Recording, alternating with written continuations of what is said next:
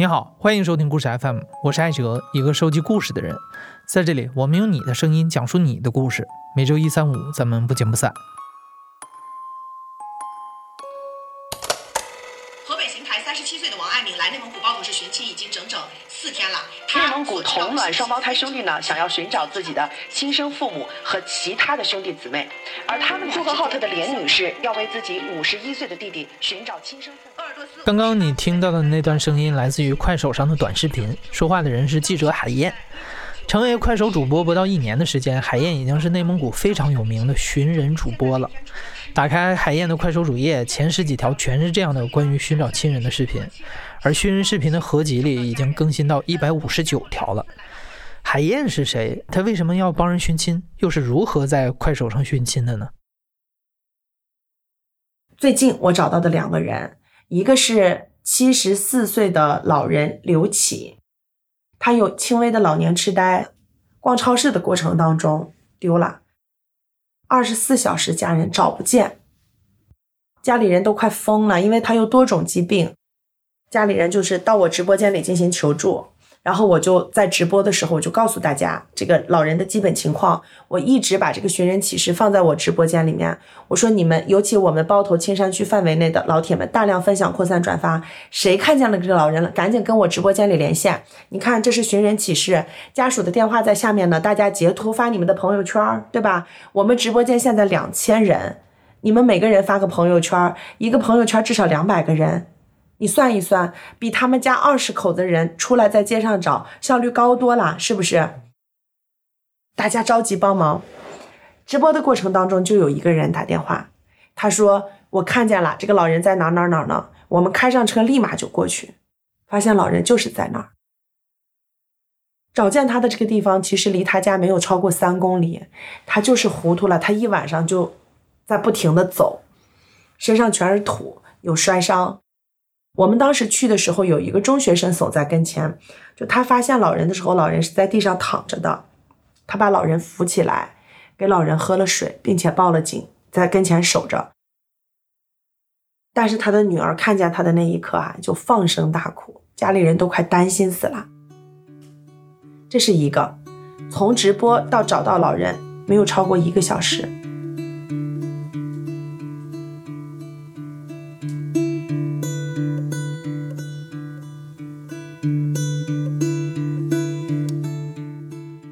我叫李海燕，我来自内蒙古广播电视台新闻综合频道，呃，从事一线的采访十五年，是一名老记者，同时呢，也是两个孩子的妈妈。海燕在新闻天天看这档民生栏目摸爬滚打了十五年，突发新闻、求助热线、天气直播，各种类型的新闻，海燕早已经做得游刃有余。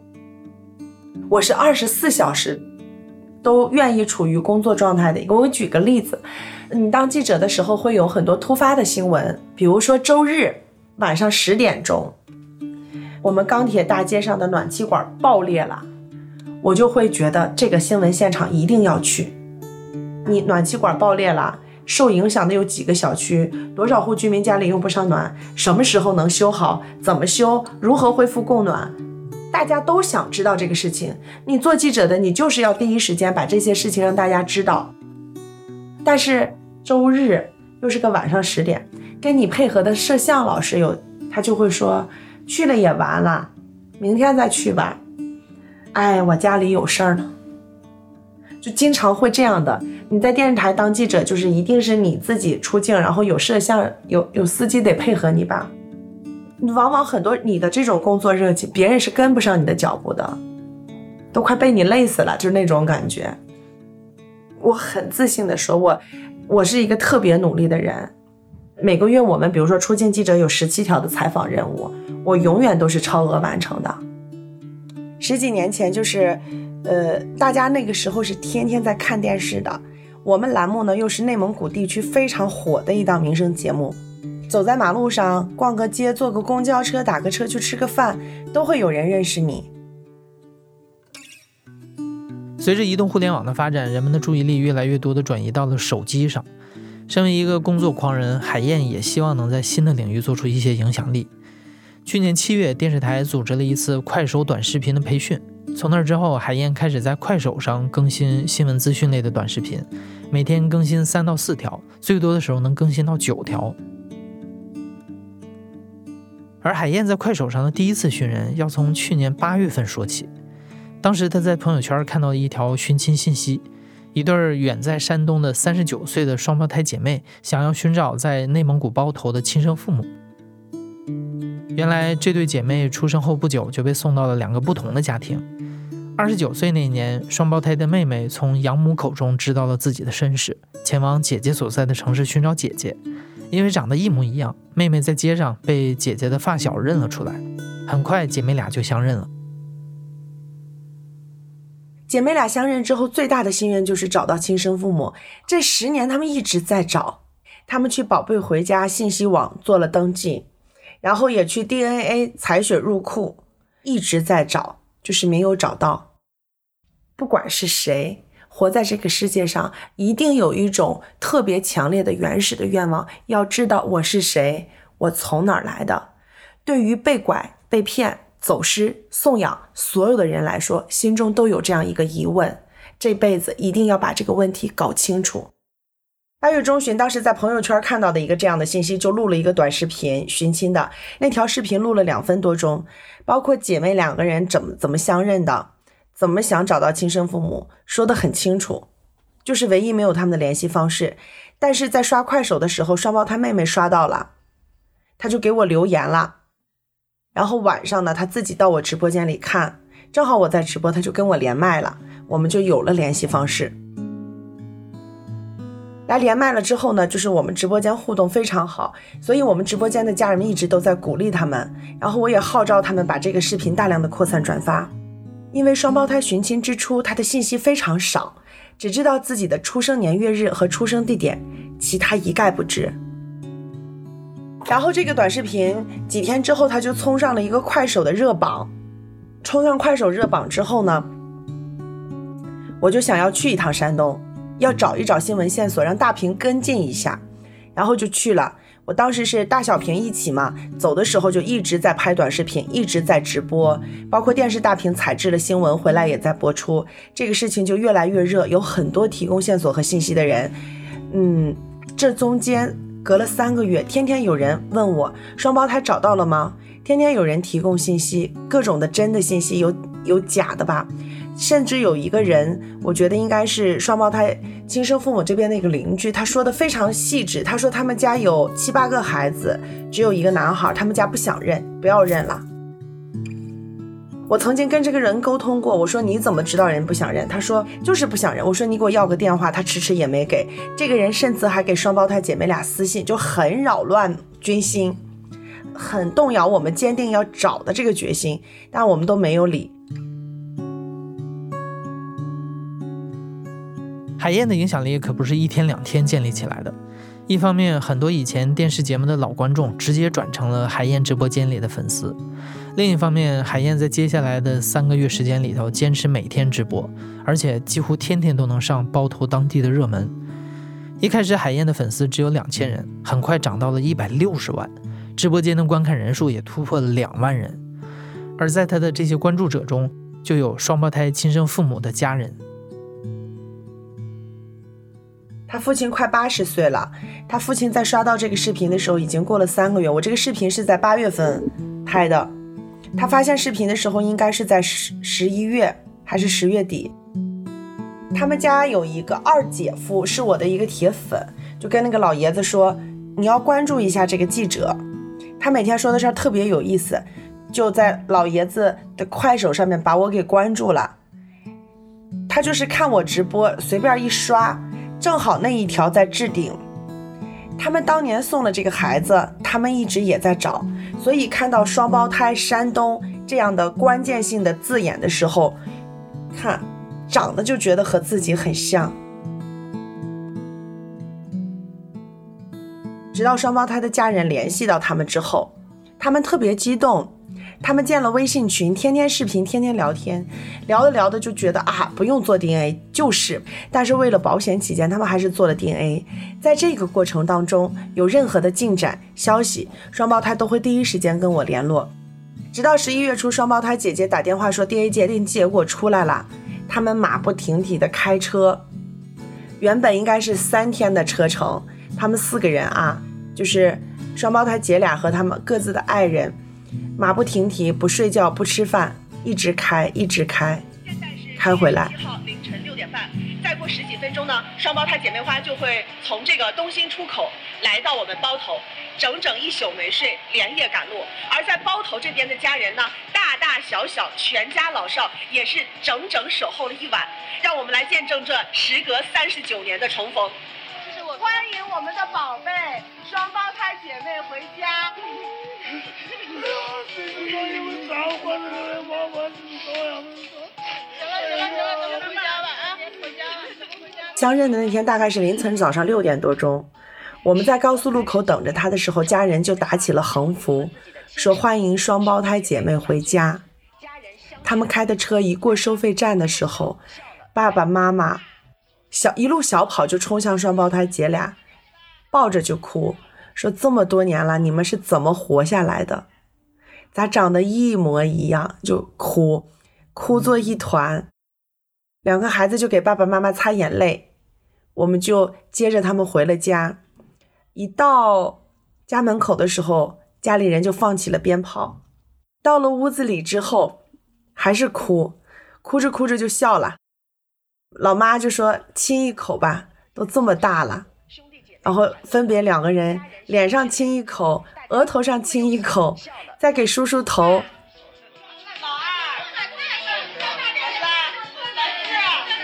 老五、老六、老六、老六，我是老六，我是老六，老七、老八。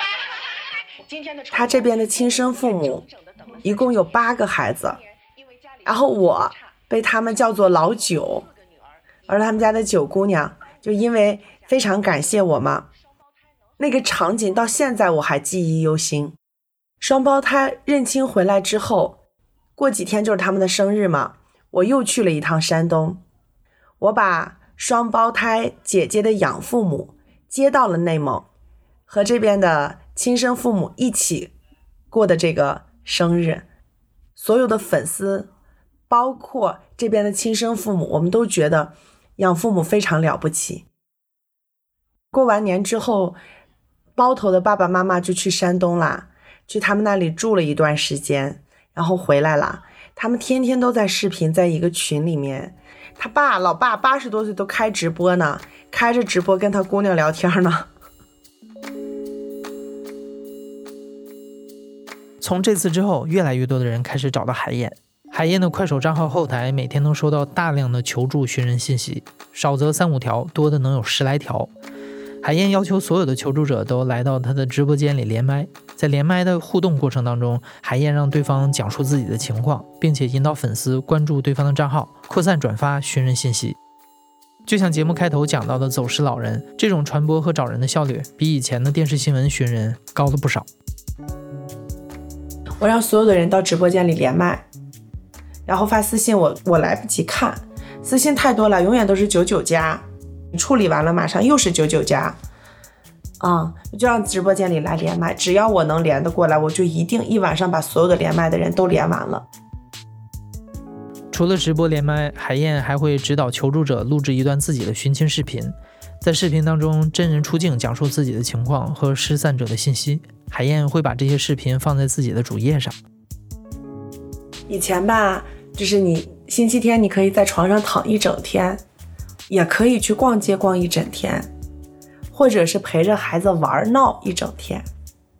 现在没有这样的时候，因为你已经停不下来了。接二连三的一些寻亲者来找你，他们会特别特别的着急，他们期盼。有的人连起来了，说语气特别不客气的说：“我连了你半个月了，你从来都不接我的麦。”我会怼他。有时候我我我跟粉丝之间的互动，我说：“哎呀，你找我帮忙，你还这么得劲儿呢？我欠你的了吗？”他说：“不是，海燕，我跟你讲，我没有文化，我在工地上打工，现在我是在歇的时候，我所有的工友都在看你呢。你不接我，我太着急了。”我就会跟他说：“我管你有没有文化呢？你说话能不能有点礼貌？”他就笑了。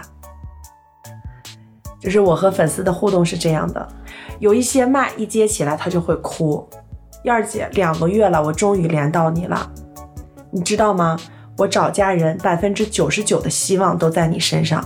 我会说打住，你不要给我这么大的压力啊，我只能试一试。他说我们所有该想的办法都想过了，真的不知道该怎么办了。我说那我试试吧。找到亲人这件事情究竟有多重要？可能没有亲身经历的人很难体会。就像海燕说的，知道自己从哪儿来，知道自己的家人在哪儿，可能是中国人传统观念里最重要的事儿。这和文化水平、经济条件都没有关系。比如下面这位寻亲者，五十一岁的辛梅梅，她不仅不会快手连麦，甚至都不识字，孤身一个人就从陕西来到了内蒙古包头，只为求海燕帮个忙。他是二零二一年一月二号的时候，正值元旦假期，我和孩子们在，我们在过假期。我的助理打来电话说，有一个不认识字的陕西子长来的女的要找你帮忙寻亲，她她普通话说不了，她也找不见地方。司机给打电话说她在包头已经可能流浪两天了。他是看我的直播，知道我是帮忙寻人寻亲的。三十一号他就来了，结果来了以后呢，他找不见我。我主页上有一个电话号码，他曾经他打这个电话了，他说话说不清楚，他的那个方言特别浓，我助理也听不明白他说啥，就说好了，我听不清楚你说啥，你发文字给我。他不会写字，他怎么发？他到了这儿以后待了两天，在这个宾馆里面，他可逗了，他拉了一个皮箱。那个皮箱里面放的煮面的锅，放的挂面，放的他炒的酱，他切的葱花葱，放的饼子，放的小米生的小米啊。他住的旅店是四十块钱一个晚上的，然后还偷偷的得找上店才能做饭。他在银行门口取暖，因为他穿的少，他把裙子里面套了裤子，所有的衣服都套上，看上去像一个流浪人员。银行又把他给赶出来了。这个时候，他他就只能又打车了，又找了一个出租车司机。这个司机也是我的粉丝，就帮他打电话，把这个事情终于说清楚，告诉我的助理了。我助理说：“这你没办法了，咱们赶紧去吧。”我特别着急，上火。他不认识字，他就跑来了，万一他丢了怎么办？我替他家里人着急，我就问他：“我说你这么来了，你你姑娘知道吧？”他不说不知道，我谁都没跟说。自己偷偷跑来了，五十多岁。我带着他先去吃饭，安排了住的地方。我开着直播，我就批评他。我说：“谁让你来的？你让我帮忙找人，你自己丢了怎么办？”我就叫他神仙。我说：“你就是个活神仙，你想干啥干啥。你不是神仙，你是啥？愁死我了。”他很轴，他不吱声。然后。他说他要找他二姑，今年七十四岁了。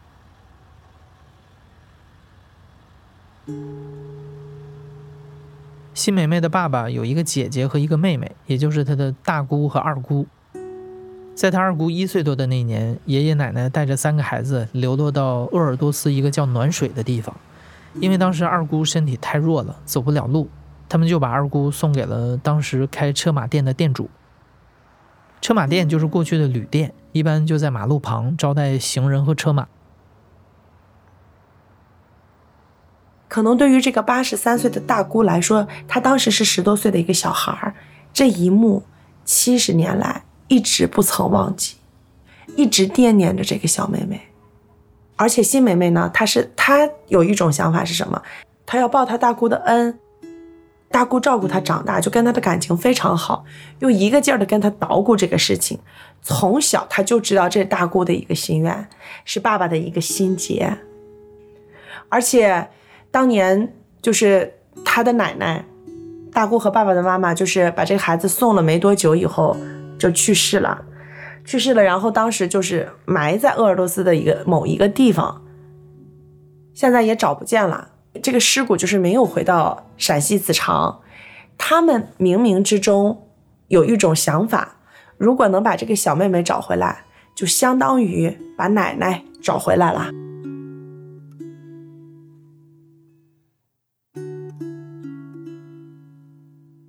找是一直有这个念头，但是没有合适的途径和办法，一直在找，一直在找，不知道该怎么找。直到他有一天刷快手看到我了。首先，我们联系了鄂尔多斯当地的义工，联系了志愿者。车马店这个信息我们进行了核实，我们联系到了当年所有开车马店的后人，打听谁当年有过这么一段经历，一无所获。就觉得不行了，找不到了，给他买了火车票，先让他赶紧回家吧。他女儿都急疯了，我们把他送上了火车，千叮咛万嘱咐，千万不要这么乱跑了。在不停的直播的过程当中，有一个人非常着急的联系到了我们，说他，说他的姥爷知道这件事情，务必要见面跟我谈。我说你姥爷多大了？他姥爷今年七十四，就是跟新梅梅要找的二姑同龄。原来这位老人是当年车马店店主家长工的儿子，他和新梅梅的二姑是一起被养大的。接下来，海燕把双方的信息一一核实，终于在这位老人的介绍下找到了新梅梅的二姑，她叫张引娣。正月十六带着张引娣回去认亲的，张引娣说：“我小的时候想过，我要找我的亲生父母。我老头在的时候，他也鼓励过我要找找我的亲生父母。”我老头去世之后，六十岁以后，我这件事儿就不想了。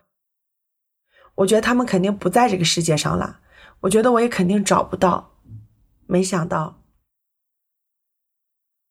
大姑今年已经八十三岁了，她的爸爸七十八岁，张隐娣也就是新梅梅的二姑七十四岁，三个加起来超过两百多岁的老人，将近七十多年，一个将近一个世纪。没有见过，见面的那一瞬间抱住就哭，颤颤巍巍的，都都不约而同的穿的红毛衣，花白的头发，手拉着手在村子里面转悠，姐俩老姐俩睡一个被窝里，互相给对方喂饭，说不完的话。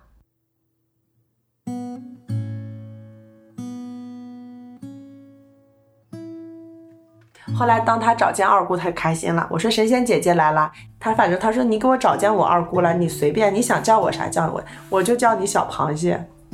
我说为啥？他说你横着走呢，你没发现？他说我霸道。然后就我们两个人就这样，他就在那笑。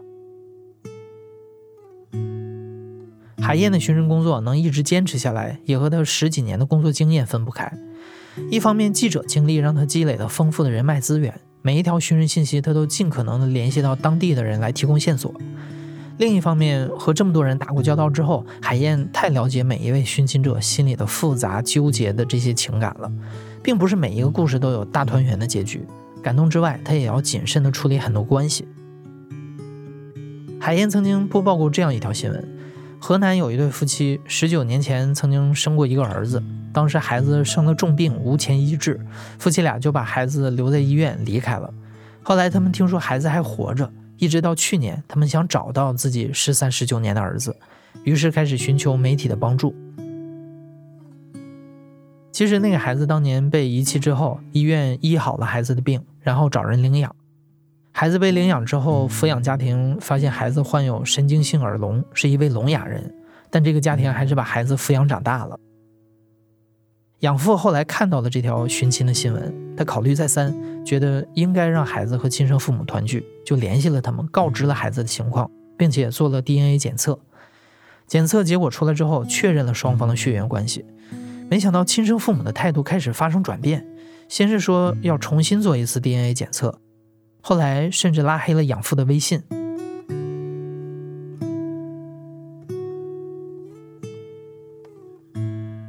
这个不是我帮找的，他是其他媒体爆出来的一个。因为这个养父母，他为了保护这个孩子，就是一直没有跟这个孩子说他是收养的，要做 DNA，孩子才知道了。但是他又不认了，相当于十九年前他抛弃了孩子一次，十九年后再次抛弃。就是这个案例，它很典型，在我寻人的过程当中也会遇到，哭着喊着要找自己当年送养的孩子，找着了之后发现他残疾了，或者是有病了，或者是不想认了。像这种的，把孩子送出去，亲生父母又找的，我一般都劝他们别找。如果孩子找的，我会帮他们找，因为有很多孩子被养父母家照顾的很好，保护的很好。给人家找到了，一打电话，这个孩子根本就不知道自己是收养的。我会给这孩子打电话呀，我说你是不是谁谁谁？爸爸妈妈是不是叫什么？对吧？你基本情况信息是什么什么样的？是是是啊，各种信息都匹配了。你就有技巧嘛？你就问一下他，你家几个孩子呀？他说就我一个呀。我说哦，那个还有其他亲戚朋友吗？没有。你啥事儿呀？我说没有，是这样的，嗯，我们有一个寻亲者，大概是个什么情况？因为这个名字和你一样。他说，啊，没有，我就是我爸我妈生的，我从来没有听到过这样的事情。我说，啊，那好了，因为我这收到的信息就同名的一共有十个，我挨个打电话呢。谢谢你配合啊。有的找到了。这个人已经去世了。家属说：“你把我寻亲的短视频删掉吧。”我说：“好。”有的视频发出去很短的时间，我们的粉丝很热心，转到了各种群里面，找到了，不能认。前几天有一个姑娘，她录短视频的时候，对她的父亲充满怨恨。她说她父亲从小特别的不负责任，她生出来之后没多久，他妈妈就离家出走了。他怀疑是他爸打走的，他爸就把他给了他大爹了，让他大爹抚养。这么多年来，这个父亲一丁点父亲的义务都没有尽过。他想找母亲，他爸就告诉他，他母亲是个神经病患者，说不要找了。他觉得他父亲。既没有尽到一个父亲的义务，同时破坏他们母女联系，深深的恨意和不理解。后来，在短视频出的时候呢，我就把他所有对他父亲的这种怨恨的都都都删减掉，只说他找母亲的事情。一个粉丝就看到了这个信息，然后就在他们当地的这个村民的这个群里面发了。因为他的地址很详细嘛，当年在哪儿生活过，然后呢，很快就有人提供信息线索，就找到了，找到了他的舅舅和姨姨，他的姨姨就跟这个姑娘联系了，就发现他妈妈有三个丈夫，结过三次婚，现在有自己的家庭，有自己的孩子，而他不是他爸亲生的，当时他妈妈找他爸爸的时候，肚子里面就已经有他了，他爸其实不知道。女孩的爸爸是谁？他了解到这个事实的真相以后，给我发了一条信息，说我妈不认我，没法认，我也不想认他了。你把我的那个信息给我删了吧。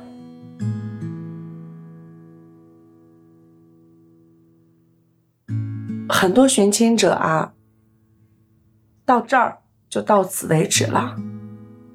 他一定不想让自己家里的丑事儿让更多的人知道。你又是一个记者，你再去打听，再去沟通，是不是给他添乱、添麻烦、添堵？所以对于我来说啊，我对自己的这个定位，包括对自己的这个要求，非常的清晰，帮忙寻人寻亲，仅此而已，不过多探究人家家里的隐私，保护好当事人。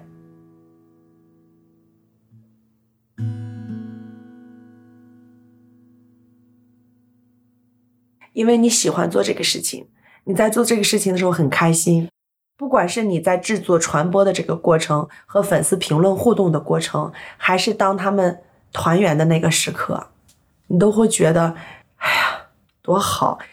对于一个媒体人来说是举手之劳，但是对于很多人来说，会改变命运。你想啊，我们传统的寻人，你去贴传单。你去骑着摩托车，你去徒步全国，一个省一个省的找，需要花大量的时间、精力、金钱。很多寻亲的家庭一辈子就干这一件事情。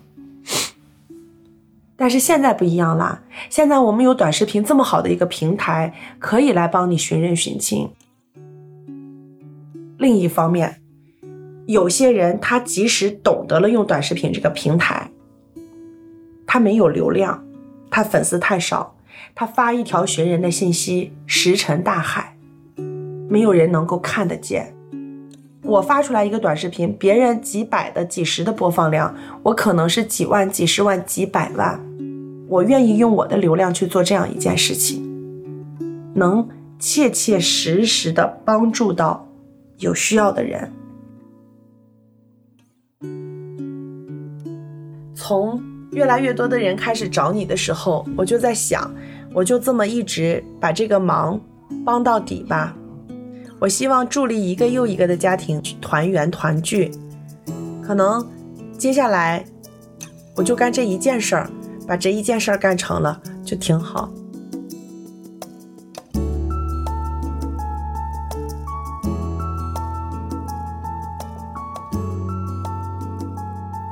你现在正在收听的是亲历者自述的声音节目《故事 FM》。本期节目由快手赞助播出。快手十年为更好的生活，希望天下对生活有向往的人们都能过上向往的生活。我是主播艾哲。本期节目由张一舟制作，声音设计彭涵。感谢你的收听，咱们下期再见。